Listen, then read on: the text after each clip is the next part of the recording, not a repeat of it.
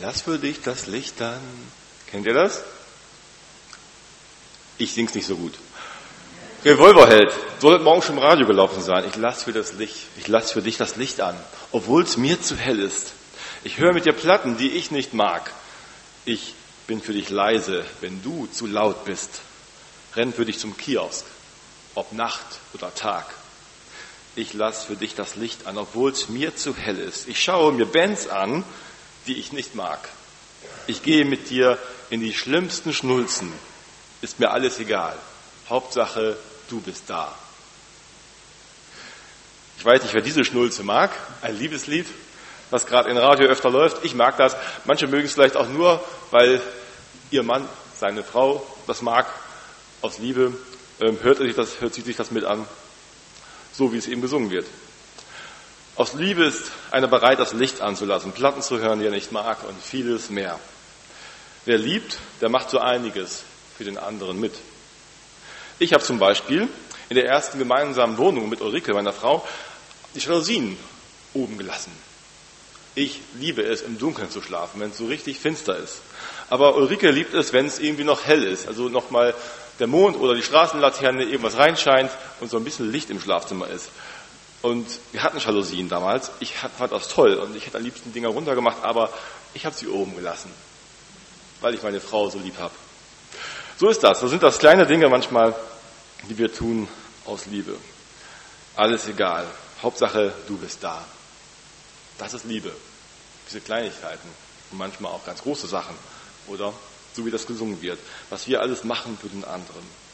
Im Neuen Testament, da steht auch ein Liebeslied, ein ganz bekanntes Liebeslied, ein Bestseller bei den Hochzeitsfeiern, in den Gottesdiensten, immer wieder beliebt, dass, es das, dass das gelesen wird, das hohe Lied der Liebe. Paulus hat dieses Liebeslied nicht einer geliebten Frau geschrieben, sondern einer Gemeinde. Es ist mehr als Liebe zwischen Mann und Frau, was da beschrieben wird. Es geht auch um die Liebe, die in der Ehe vorkommt, aber um viel mehr.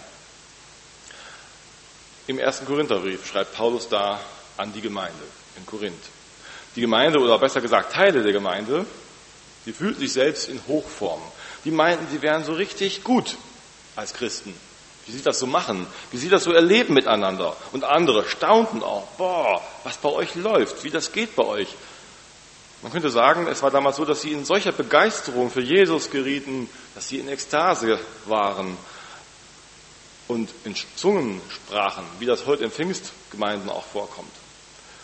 Sie fühlten sich in dieser Frömmigkeit, diese Weise, wie sie das erlebten, Gott näher und dachten, das ist es. So sind wir Gott näher, so sind wir dem Himmel ein Stück näher. So wie das läuft, so sollten es andere machen. Und andere hatten unglaubliche Erkenntnisse, konnten dieses Sprachenreden teilweise übersetzen oder konnten in einer Weise, in einer Erkenntnis reden von Gott, dass die anderen auch nur staunten und dachten, boah, so würde ich auch gern von Gott reden können. Wenn wir bei diesen Gottesdiensten in Korinth dabei gewesen wären, könnte sein, dass wir eben auch über das eine oder andere in Staunen geraten würden und sagen würden, boah, das ist Geisterfahrung. Da passiert wirklich was in Korinth. Hammer. Und die Korinther selber waren auch ziemlich stolz auf sich. Also, bei uns läuft schon echt was, Paulus. Da kannst du schon hingucken, da kannst auch du, Paulus, noch was von lernen. Solche geistlichen Dinge, wie sie bei uns passieren, die gibt's nicht überall. So war das bei ihrer Frömmigkeit da. Die Korinther sind, oder Teile von ihnen, abgehoben.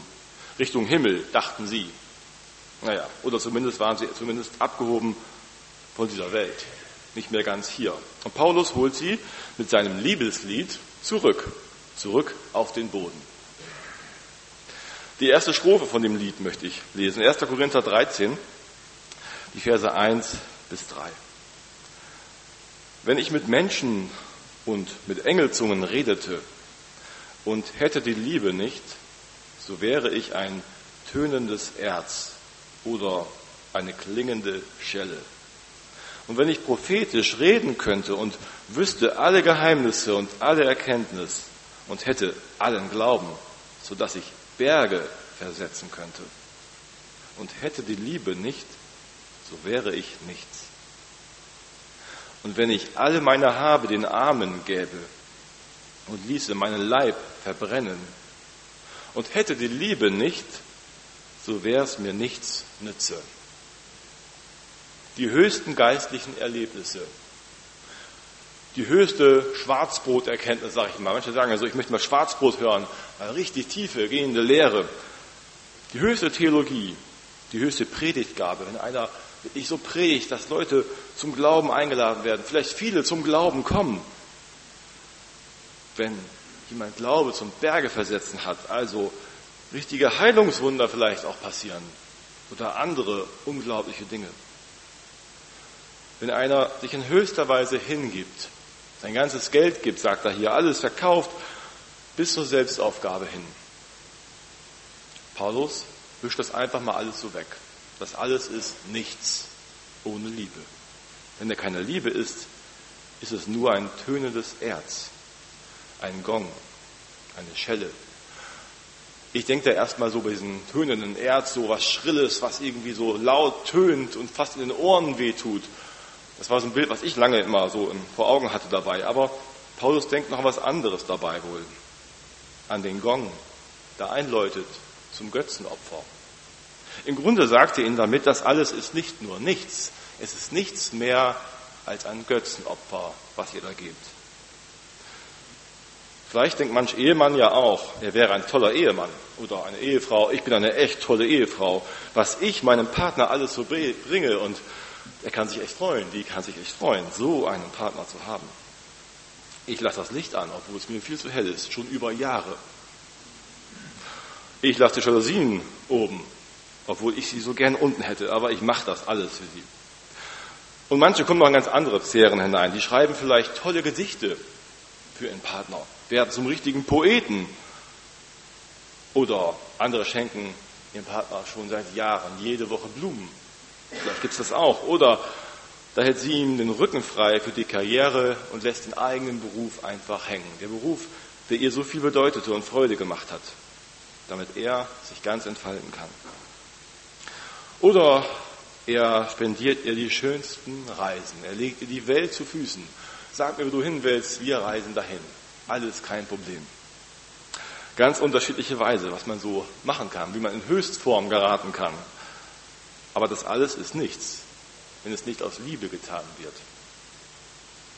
Und das wissen wir alle, glaube ich, auch. Das spürt man. Da kann das noch so großartig sein, was derjenige tut für einen. Aber wenn die Liebe fehlt, dann ist der größte Blumenstrauß, die tollste Reise, das schönste Gedicht fehl am Platz. Ohne die Liebe ist das nichts. Das meint Paulus hier. Die Korinther selber waren so richtig gut in Zungenrede, Prophetie, eine Gabe von Gott und das haben sie auch so betont, richtig in Höchstform. So muss man Christ sein.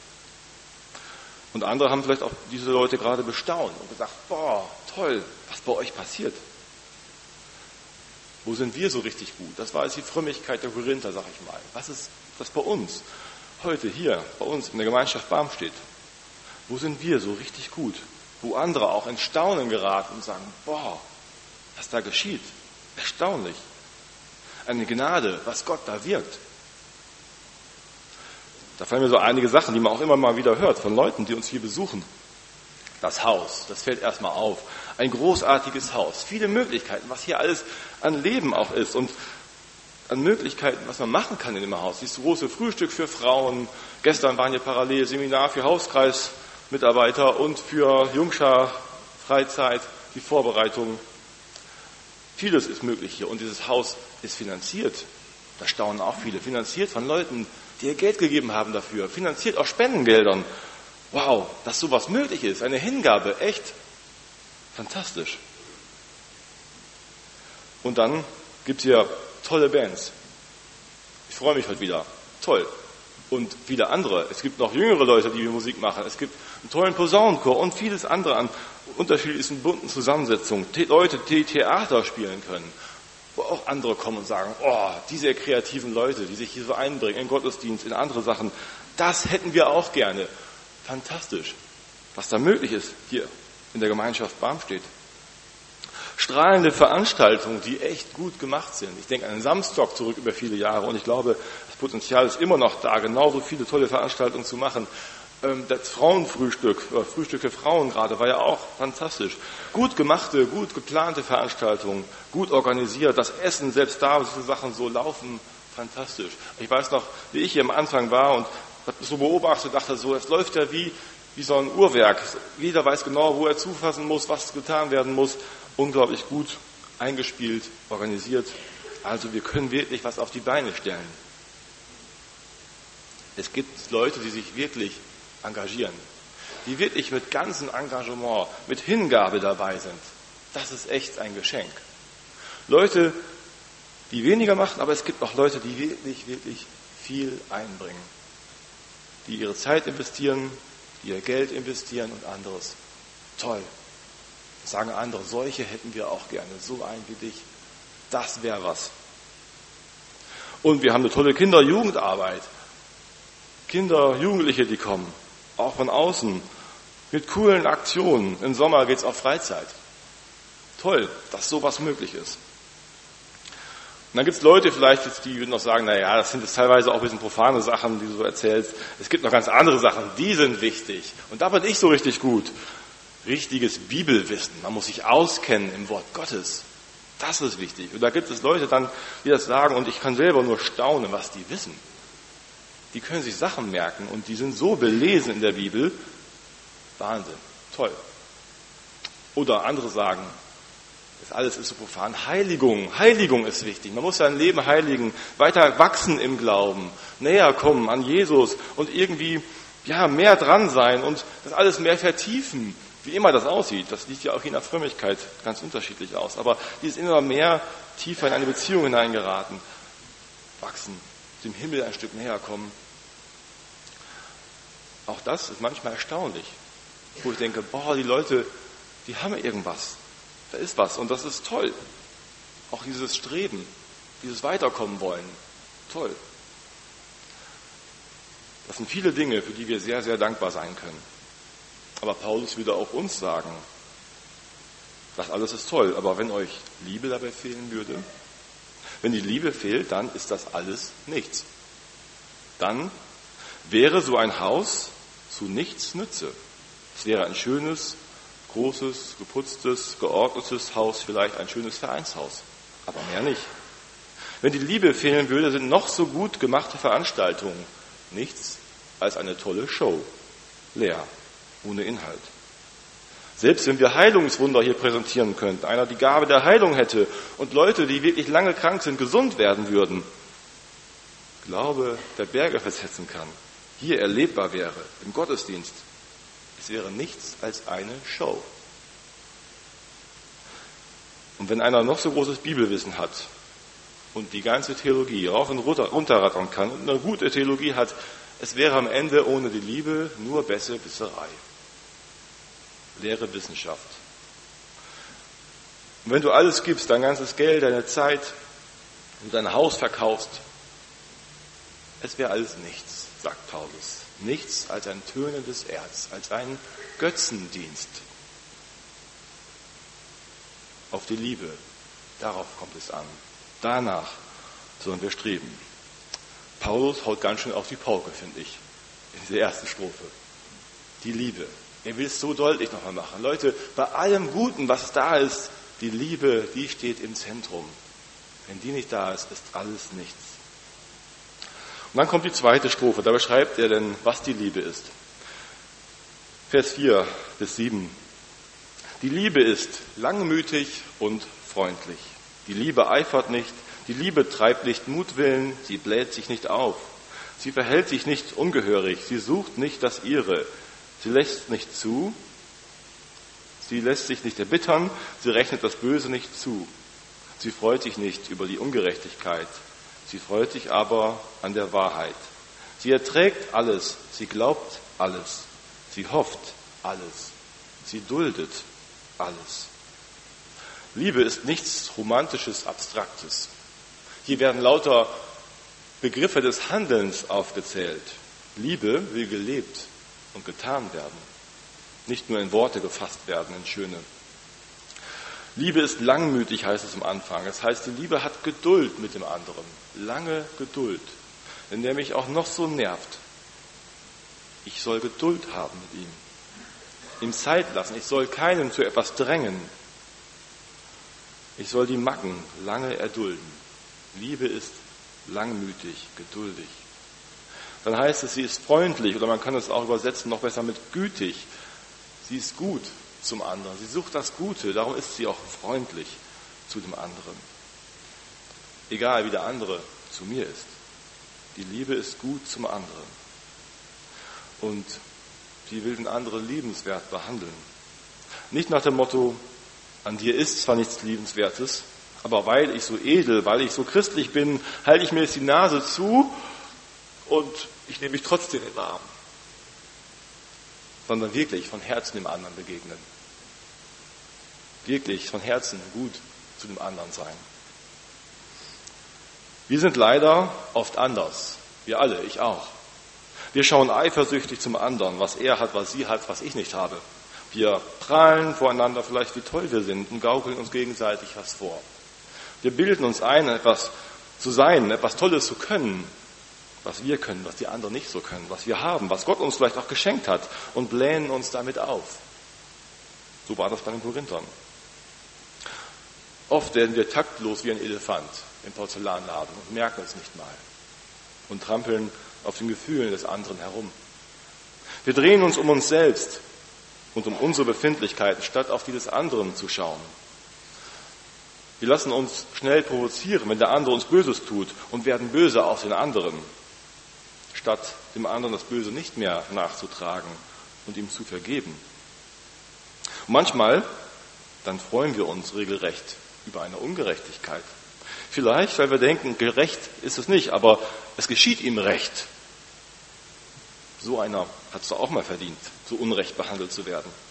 Oder vielleicht auch, weil wir selber von diesem Unrecht profitieren. Und wir tragen es manchmal auch kaum, ehrlich zu sein. Wir haben die Wahrheit dann gar nicht so lieb, weil es manchmal so schwierig ist, mit der Wahrheit umzugehen. Dann ist wieder jemand sauer, wenn man es ehrlich sagt. Dann ist wieder jemand beleidigt und trägt einer dem anderen was nach. Es ist gar nicht so einfach, mit der Liebe immer so umzugehen. So sind wir wohl. So erleben wir das alle miteinander, ob in der Gemeinde oder in der Ehe. So lieblos sind wir oft.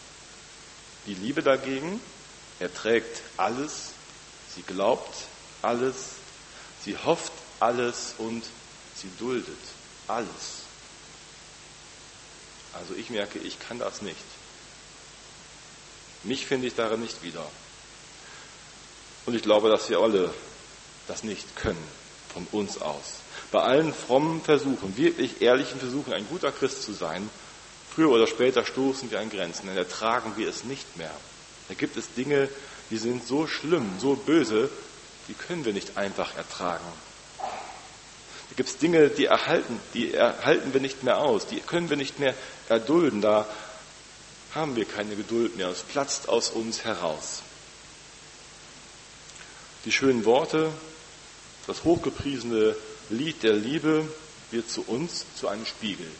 Zu einem Spiegel, der uns zeigt, in allem, ich bin ein Sünder. Ich habe diese Liebe nicht. Ich werde immer wieder schuldig, weil mir die Liebe fehlt.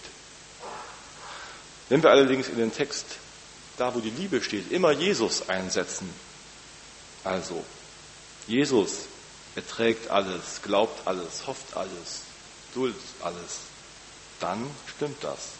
Er tut das wirklich. Seine Liebe bleibt immer für uns, für die Menschen. Seine Liebe, die hört niemals auf. Das stimmt bei ihm.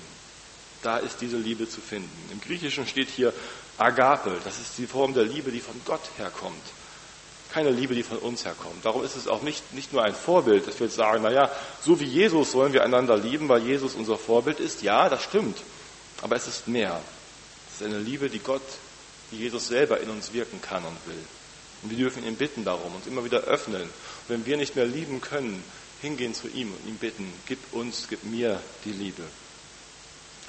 Ohne diese Liebe können wir nämlich nichts tun. Das sagt Paulus. Alles ist nichts.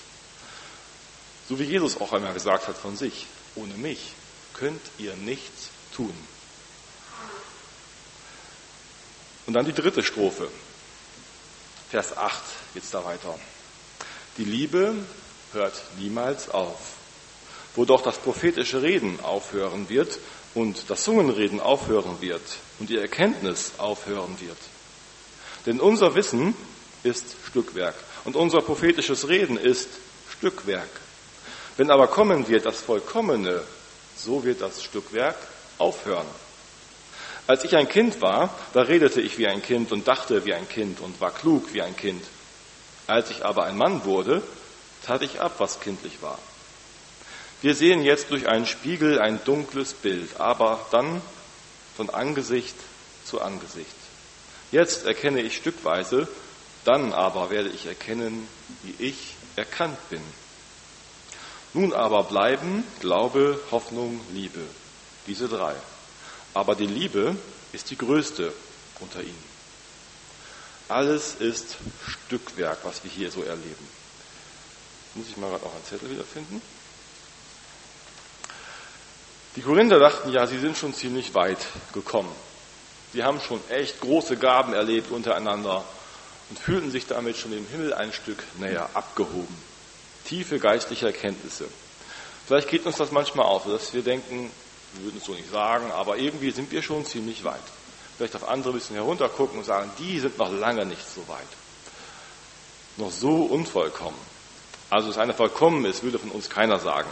Ich weiß noch nicht, ob die Korinther das von sich wirklich schon so gesagt hätten. Paulus wirft ihnen das so vor.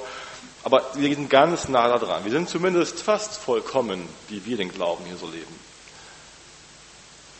Wir haben ziemlich großes Bibelwissen, könnten wir vielleicht sagen. Wir haben große geistliche Erkenntnis und andere staunen auch darüber. Aber Paulus sagt, diese Idee ist ein totaler Irrtum. Wir kommen, egal wie viel tiefe Erkenntnis wir hier haben, dem Himmel noch nicht näher. Das kommt erst, wenn Jesus wiederkommt, wenn er alles vollendet. Und dann ist sowieso alles ganz anders. Diese ganzen Erkenntnisse, Prophetie und was er da alles aufzählt, das geht alles zu Ende. Das hört auf. Das können wir nicht mitnehmen in den Himmel. Mein ganzes Bibelwissen, das kann ich dann abhaken. Das ist gut zu haben, keine Frage. Meine ganzen Erkenntnisse, gut zu haben, aber nehme ich nicht mit. Es ist nicht so, dass ich dann im Himmel den Rest Bibelwissen, was mir noch fehlt, oben drauf kriege oder die Rest geistige tiefe Erkenntnis irgendwie noch so was drauf kriege, um dann wirklich alles zu verstehen, sondern dann ist alles neu. Er schreibt hier, wenn aber kommen wird das Vollkommene, so wird das Stückwerk aufhören. Es ist zu Ende das Stückwerk. Dann können wir all das nicht mitnehmen. Keine Theologie, keine Erkenntnis, kein Gemeinschaftshaus, kein Verband, keine Nordkirche. Das alles ist Stückwerk hier. Das Einzige, was bleibt, nein, drei Sachen, die bleiben. Glaube, Hoffnung, Liebe. Und das Größte ist die Liebe. Das bleibt. Dann gibt es eine völlig neue Form der Erkenntnis. Dann werden wir anbeten in einer Art, wie wir es jetzt noch nicht kennen. Dann werden wir tiefe Erkenntnisse haben, werden wir die Bibel vielleicht nochmal ganz neu und anders verstehen, als wir das jetzt tun dann werden wir Gott von Angesicht zu Angesicht sehen. Das ist noch was ganz anderes. Man sollte sich bei allen großen Erscheinungen, wo wir andere bestaunen oder wo wir uns bestaunen lassen vielleicht auch, wo wir auch dankbar sein dürfen für Dinge, bei all den großen Erscheinungen sollten wir uns nicht blenden lassen, es nicht überschätzen. Wenn etwas in Liebe getan wird, dann ist es groß und bleibend. Dann ist es was Großartiges. Wenn einer das Licht für den anderen anlässt, eine Kleinigkeit vielleicht, aber wenn das aus Liebe geschieht, ist das großartig. Größer als manche große Sachen, die ohne Liebe passieren. Wenn einer einen Kranken besucht, eine ganz einfache Sache, ist das was Großartiges, wenn er das in Liebe tut. Bei allem Streben nach Vollkommenheit, ein vollkommener Ehemann zu sein oder ein vollkommener Christ zu sein, eine vollkommene Gemeinde zu sein, es bleibt Stückwerk hier. Wir brauchen das, dass wir immer wieder arbeiten daran, dass wir streben. Streben sollen wir aber vor allem nach der Liebe, sagt Paulus. Das ist gut, dass wir das immer wieder tun. Manuela und Florian haben eben erzählt, die haben sich so neu verliebt damals irgendwie. Das ist eine Arbeit noch daran, ein Streben nach der Liebe. Und das ist entscheidend, dass wir die Liebe immer wieder finden. Zueinander, zu den Menschen, zu Gott. Wenn du etwas Bleibendes wirken willst, dann wirke etwas Liebevolles. Amen.